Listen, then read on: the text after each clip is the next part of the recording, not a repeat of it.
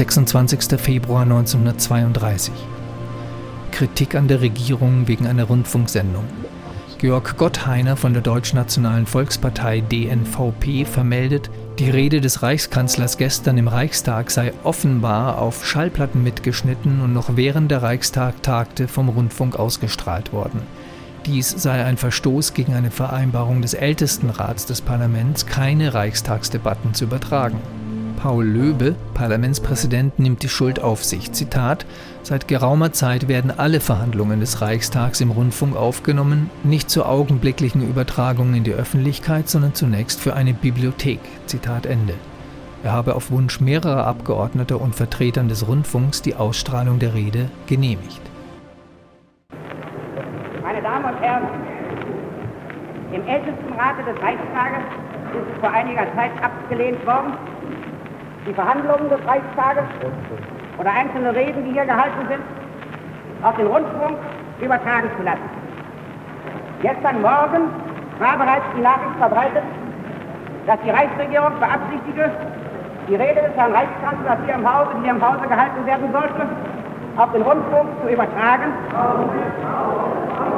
Diese Nachricht ist dann gestern offenbar durch eine von der Regierung den Vertretern der Presse zugeleitete Mitteilung unmittelbar vor Beginn der Plenarsitzung dementiert worden.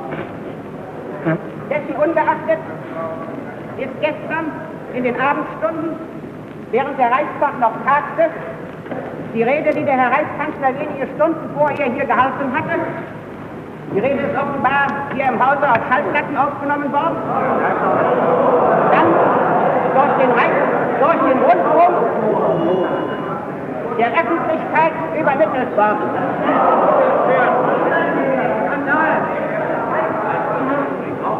Er ist dabei auch offenbar der Eindruck hervorgerufen, dass entgegen dem Dementi, entgegen den Vereinbarungen im Ältestenrat eine unmittelbare Übertragung vom Reichslager in den Rundfunk stattgefunden habe.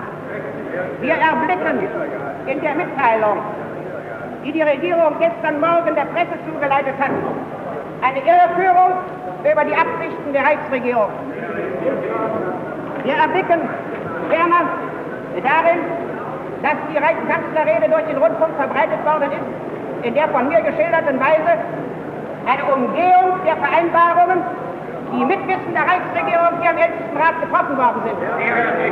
Und wir erblicken endlich in der Tatsache, dass aus den politischen Auseinandersetzungen der letzten Tage einzig und allein die Rede des Herrn Reichskanzlers durch den Rundfunk verbreitet worden ist, einen erneuten Beweis dafür, dass die Reichsregierung sich nicht scheut, die ihr unterstellte angeblich paritätische Einrichtung des Rundfunks in völlig einseitiger Weise zu einer parteipolitischen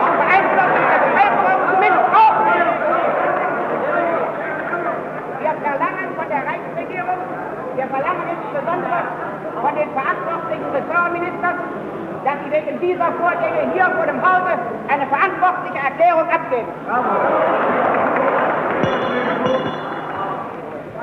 Meine sehr geehrten Damen und Herren, diese Erklärung kann ich sogleich abgeben. Alle Vorwürfe, die der Herr Abgeordnete Gottheiner erhoben hat, richten sich nicht gegen die Regierung, sondern gegen mich. Er konnte das nicht wissen. Es sind ja, es, Herr, Herr Gottheiner hat auch einen eingebracht. Meine Herren, der Zusammenhang ist folgender. Seit geraumer Zeit werden alle Verhandlungen des Reichstages im Rundfunk aufgenommen, nicht zur augenblicklichen Übertragung in die Öffentlichkeit, sondern zunächst, sondern zunächst in eine Bibliothek. Das ist bei den... Meine Herren, wollen Sie mich nicht wenigstens aussprechen lassen?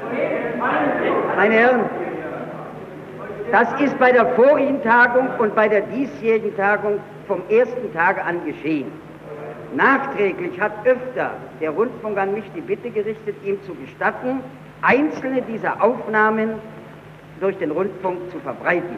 Das ist, nein, nein, das ist, meine Herren, Sie brauchen bloß das Programm der früheren Darbietungen sich nachzusehen. Das ist mit den Reden aller Parteien von den Kommunisten bis zu den Nationalsozialisten gelegentlich abends geschehen.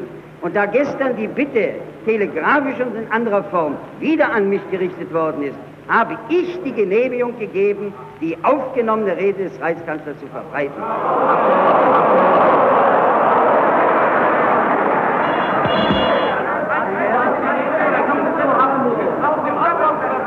Meine Herren,